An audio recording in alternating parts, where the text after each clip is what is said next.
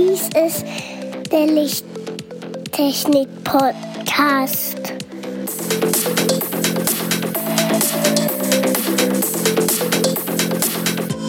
Das Beste nicht für deinen Bedarf.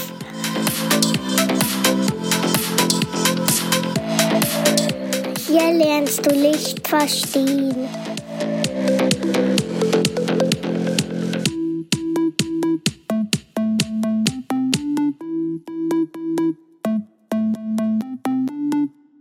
Willkommen zum Lichttechnik-Podcast Folge 59. Hallo Andreas. Hallo Markus. Hallo liebe Gäste. Hallo Katja. Hallo Markus. Hallo Andreas. Hallo Katja. Hallo kleiner Nuckler. Und hallo lieber Zuhörer. Vor zwei Folgen in der Folge 57 haben wir die häufigen Augenerkrankungen mitgeteilt. Heute wollen wir auf die Stars unter den Krankheiten etwas genauer eingehen. Das sind zum einen der graue Star und zum anderen der grüne Star. Markus hat ja gerade erwähnt, dass der, dass wir jetzt über den grauen und den grünen Star reden und der lateinische Name dazu, Katja, wäre von beiden Varianten welcher? Der graue Star, da sprechen die Mediziner vom Katarakt und der grüne Star wird auch als Glaukom bezeichnet. Dankeschön. Dann speichere ich das nochmal ab. Ich vergesse sowas sehr schnell. ich glaube, das kommt heute noch ein paar Mal vor. Und der graue Star ist eine der Krankheiten, die schon am längsten durch Operationen behandelt wird. Dann muss ich jetzt aber nur sagen, von meinem Unwissen her, da wird wahrscheinlich nur die Linse ausgetauscht. Oder gab es vor diesem Austausch noch andere Behandlungsmethoden? Weiß da jemand was? Ja, die gab es. Okay, dann, dann frag ich mal. Und zwar gab es vor vielen, vielen Jahren. Dann fragst frag du mal. mal. Ich, ich, möchte, frag ich mal. frage dann mal dazu, was? dann frag mal die Maus. Ich frag mal die, äh, die, die Orange, ne, meinst du? Vielleicht auch die. Also ich kann es mir jetzt nur so vorstellen, so wie ich es kenne, dass die Linse ausgetauscht wird durch eine künstliche Plastiklinse. Aber ich würde gerne auch wissen, wie es mal früher gemacht wurde viele Jahre früher kannst du dir vorstellen, dass man durch die trübe Linse gar nichts mehr gesehen hat. Sprich, die Leute waren komplett erblindet. Und dann hat der Beziehungsweise es ist blind nicht als man sieht nur schwarz oder dunkel, sondern es äh, ist einfach wie Nebel. Wie ein ganz dichter Nebel. Ein sehr, sehr dichter Nebel. Also man kann nichts mehr sehen, aber Helligkeitsunterschiede sieht man noch. Starke Helligkeitsunterschiede. Okay, ja. Und ganz früher haben dann die Medizinmänner kleine Stöcke genommen und haben damit die trübe Linse aus dem Auge ausgestochen. Deswegen auch der Begriff, die sogenannten Starstecher. Ah. Aha. Es wurde einfach ins Auge gestochen und die trübe Linse nach hinten in den Glaskörper versenkt, in Anführungszeichen. Und damit konnte die Person zwar mit einer mächtigen Sehstörung, aber überhaupt wieder sehen. Ja. Und als dann natürlich in unserem nein, im früheren Jahrhundert, sprich im 20.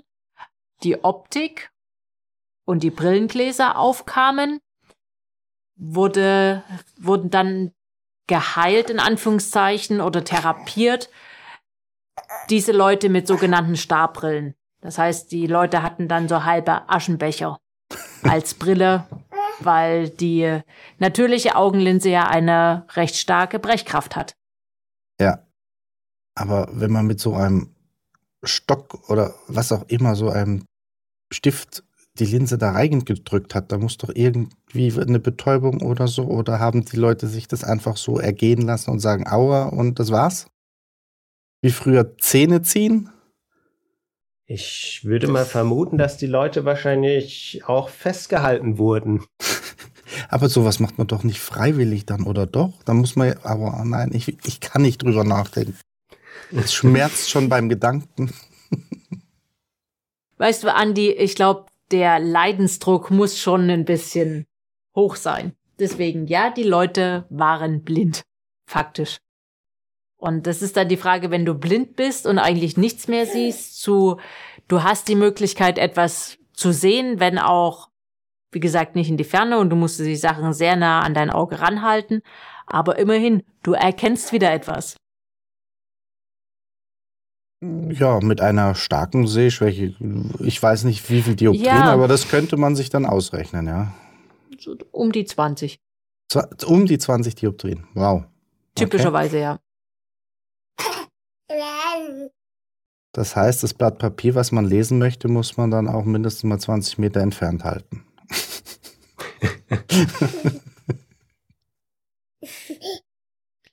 Ja, oder du brauchst dann wiederum eine sehr gute Blende mit einer sehr kleinen Lö äh, Öffnung. Das kann man sich ja, wenn die damals draufgekommen sind, bestimmt zusammenbasteln mit so einer Lochbrille. Ja, Da ist mir aber nichts bekannt, inwieweit das damals dann so geheilt wurde. Ja. aber ich weiß, meine Oma wurde in den 80er Jahren operiert. Sprich, sie hat die trüben Linsen entfernt bekommen oder erstmal eine entfernt bekommen. Hm. Und zu dem Zeitpunkt war es noch so, da ist die Linse entfernt worden. Dann hat sie eine Brille bekommen und eine Woche später ist erst die künstliche Linse eingesetzt worden. Und wenn du heute ausgehst, es gibt Ärzte, da ist die durchschnittliche OP-Dauer noch sage und schreibe acht Minuten. Von Entfernung der Linse bis hin zum Einsetzen der neuen Linse, bis die Person den OP wieder verlässt. Wie wird dann so eine neue Linse befestigt? Wird, wird es genäht oder geklammert? Weiß, weiß das jemand von euch? Mm, Ja. Ich würde sagen, schauen wir es uns doch einfach mal an, was da überhaupt so für Schritte notwendig sind, oder? So als Vorschlag. Dann ja, er, erzähl ich mal. automatisch aus, auf deine Frage mit ein. Also zum einen, was Markus gesagt hat, die OP-Dauer rührt auch daher, dass die Katarakt-OP die weltweit häufigste Operation ist. Ist einfach Fakt. Ist einfach äh, in den Industriestaaten wird sie natürlich viel eher durchgeführt als in ärmeren Ländern, wo die Leute keinen so guten Zugang zu Augenheilkunde haben oder allgemein zu medizinischer Versorgung. Da sind die Katarakte etwas reifer, sagt man. Das heißt, da sind die Linsen dann stärker getrübt als in, in Deutschland oder allgemein in Europa, wo man viel eher auch äh, operieren wird. So, typischerweise findet die Katarakt-OP unter örtliche Betäubung statt. Das heißt, zum einen haben die Patienten ein normales Beruhigungsmittel bekommen und zum anderen wird das Auge über eine Spritze betäubt. Ich glaube, das ist somit das Unangenehmste überhaupt an der Operation.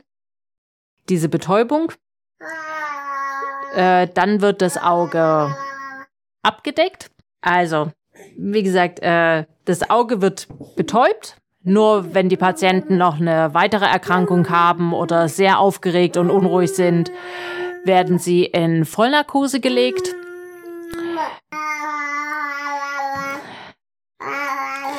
Aua, wa, wa, wa, mit Indianer.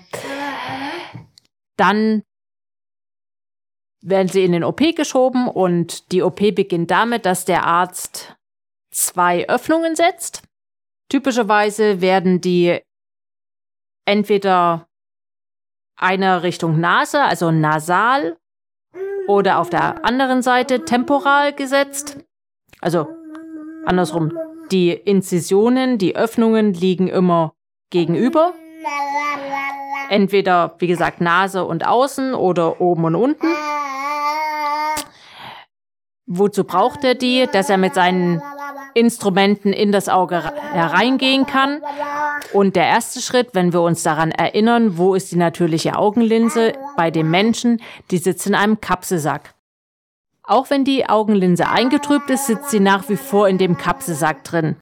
Das heißt, als erstes wird die Capsulorhexis durchgeführt und es ist nichts anderes als dass eine kreisrunde Öffnung in den ja in den Sack gemacht wird vorne durch gerissen. den gerissen, ja, eingeritzt und dann gerissen, durch den die eingetrübte natürliche Augenlinse entfernt werden kann.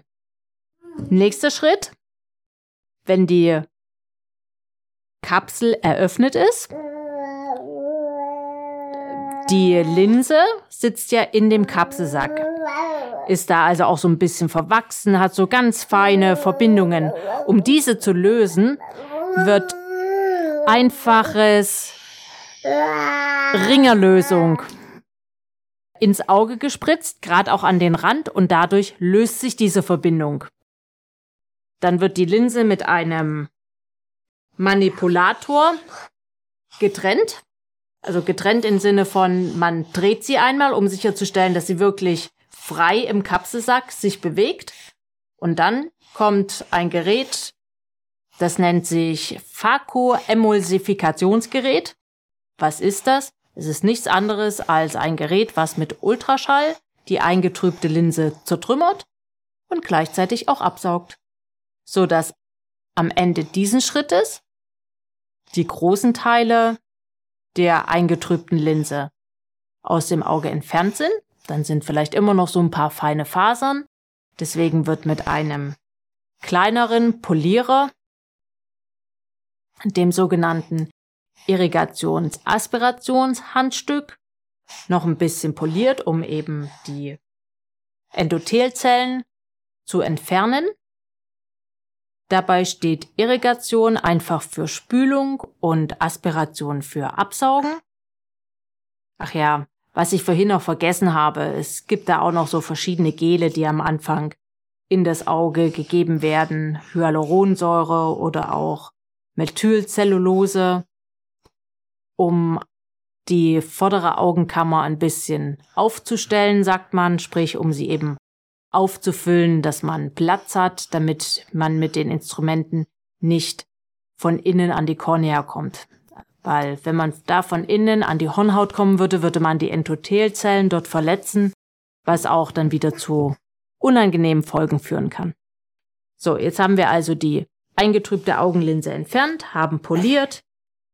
Jetzt schaffen wir uns auch wieder mit den, mit den Gelen, die einfach nochmal ein- und nachgefüllt werden, ein bisschen Platz, um dann unsere künstliche Linse zu implantieren. Ich glaube, ihr habt in einer der ersten Folgen auch schon einmal darüber gesprochen. Da gibt es ja auch verschiedene optische Konzepte die man da verwenden kann.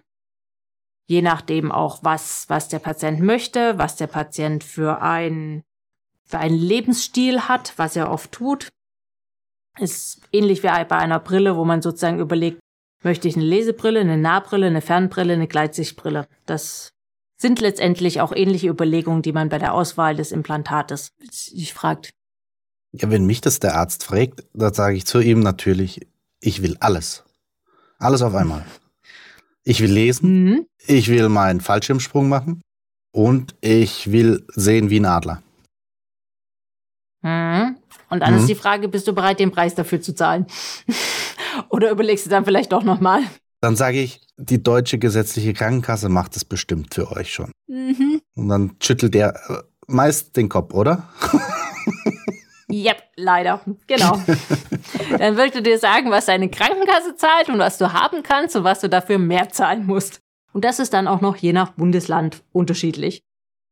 Auch noch, okay. Weil es so schön ist. Yep. Also Ist Ja. zum Beispiel der Bremer schlechter gestellt als der Bayer oder umgekehrt? Man weiß es jetzt nicht. Genau, das kann ich tatsächlich nicht so genau sagen. Ich weiß nur, dass Erstattung von OPs je nach Bundesland verschieden ist. Hm.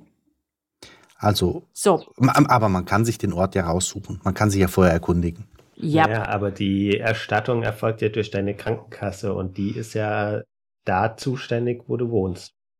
weiß ich nicht genau, inwieweit man auch woanders hingehen könnte. Bin ich überfragt. Das ist wahrscheinlich jetzt wieder so ein ganz anderes Thema, wo wir gar keine Ahnung haben. Da habe ich tatsächlich keine Ahnung, da passe ich. Da muss ich passen. Habe ich mir noch keine Gedanken drüber gemacht. Aber unsere Politiker haben ja auch nicht wirklich viel Ahnung von dem, was sie sagen. Ist ja okay. Dafür reden sie ein bisschen mehr. Das ist wohl wahr. So. Und jetzt auf deine Frage zurückzukommen, wie wird das Implantat da eigentlich befestigt? Das ist ganz einfach, Andreas. Du hast einen Kapselsack. Im Regelfall ist der noch intakt. Das heißt, er ist stabil, er ist fest. Und das heißt, das Implantat, die künstliche Linse, kann einfach in den verbliebenen Kapselsack eingesetzt werden. Das heißt, man nutzt die, den vorhandenen Halteapparat der natürlichen Linse einfach weiter. Er hat nur ein 7 mm großes Loch. Korrekt. Und der wahrscheinlich, heilt der oder bleibt der dann? Das Loch bleibt. Also dieses Loch. Okay. Mhm. Das Loch bleibt.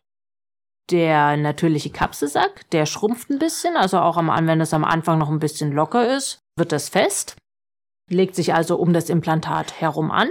Das ist aber nicht, nicht das Problem.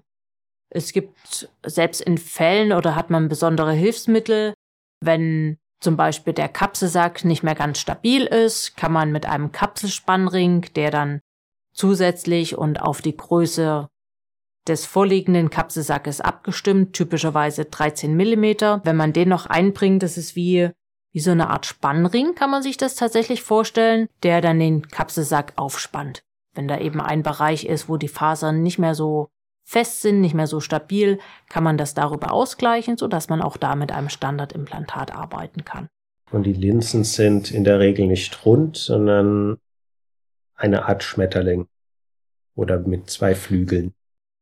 Ja, da gibt es verschiedene Modelle. Es gibt Modelle mit, mit zwei Flügeln, wie ein C, oder es gibt auch Modelle mit vier sogenannten Haptiken. Sprich, die sehen dann aus wie so ein kleines zwei Bärchen oben und unten. Das heißt, das Bärchen hat oben zwei Ohren und unten zwei Füßchen, die aber gleich aussehen, die sich dann eben gleichmäßiger abstützen. Das sind so die gängigen. Und es gibt aber auch die Fälle, wo eben der Kapselsack nicht mehr vorhanden ist, zum Beispiel, weil es zum Beispiel der graue Star durch eine Verletzung oder durch ein Trauma entstanden ist oder ja, dass der Kapselsack äh, auch mal einreißt, kann auch während der OP passieren. Auch dann kann eine Linse implantiert werden. Nur dann gibt es eben Linsen, die eine entsprechende größere Haptik haben, einen etwas größeren Durchmesser und wo die Haptiken vielleicht auch so ausgelegt sind, dass da nochmal eine kleine Öse ist oder sie einfach größer sind, sodass man sie in den Sulcus, das heißt, das ist eine Vertiefung, äh, wo der Kapselsack aufgehangen ist, dass sie da direkt eingelegt, beziehungsweise also in diese Vertiefung eingelegt werden, beziehungsweise auch dort befestigt, also tatsächlich mit ein paar Stichen befestigt werden. So. Wenn das Implantat eingebracht ist, ist eigentlich die OP schon fast fertig. Ah, eine Sache vielleicht noch, wenn jemand einen Astigmatismus, sprich eine besondere Fehlsichtigkeit des Auges hat und die so groß ist, dass eine torische Intraokularlinse, so heißt das Implantat, eingebracht wird, dann muss diese noch ausgerichtet werden. Das heißt, die muss in einer ganz bestimmten Achse im Auge liegen, dass sie eben den natürlichen Astigmatismus des Auges ausgleicht. Das wäre dann noch ein zusätzlicher Schritt, den der Arzt vornehmen muss. Und dann ist eigentlich schon fertig. Sprich, da wird noch ein bisschen nochmal poliert, werden die Gele, die als Hilfe eingebracht wurden, abgesaugt und fertig. Die Schnitte sind mittlerweile so klein, typischerweise so zwischen 1,2 und 2 Millimeter groß, so dass sie von alleine verheilen. Das heißt, da muss nichts genäht werden, was natürlich für den Patienten deutlich angenehmer ist, weil natürlich das Fremdkörpergefühl, was man dann hat, wenn man da so einen Faden im Auge hat, nicht vorhanden ist. Ja, dann bedanke ich mich mal für diese sehr ausführliche Erläuterung von dem grauen Star oder auch Katarakt genannt und würden in der nächsten Folge mit dem grünen Star weitermachen. Vielen Dank, Andreas. Vielen Dank, Katja, für die ausführliche Erklärung. Vielen Dank, Mika, fürs nicht so ganz ruhig sein. Vielen Dank, dass ich mein Wissen teilen konnte mit euch. Danke dir, Katja. Wenn dir, lieber Zuhörer, die Folge gefallen hat, dann äh, bewerte uns im Podcast-Portal deiner Wahl. Schreib uns gerne auch eine Rezension, zum Beispiel über die Kommentarfunktion auf unserer Webseite oder eine Nachricht bei Xing oder LinkedIn. Alternativ kannst du uns auch eine E-Mail schreiben an lichttechnik-podcast.gmx.de Und natürlich freuen wir uns ganz besonders, wenn du unseren Podcast an mindestens eine weitere interessierte Person weiterempfiehlst. Tschüss. Tschüss. Tschüss. Tschüss.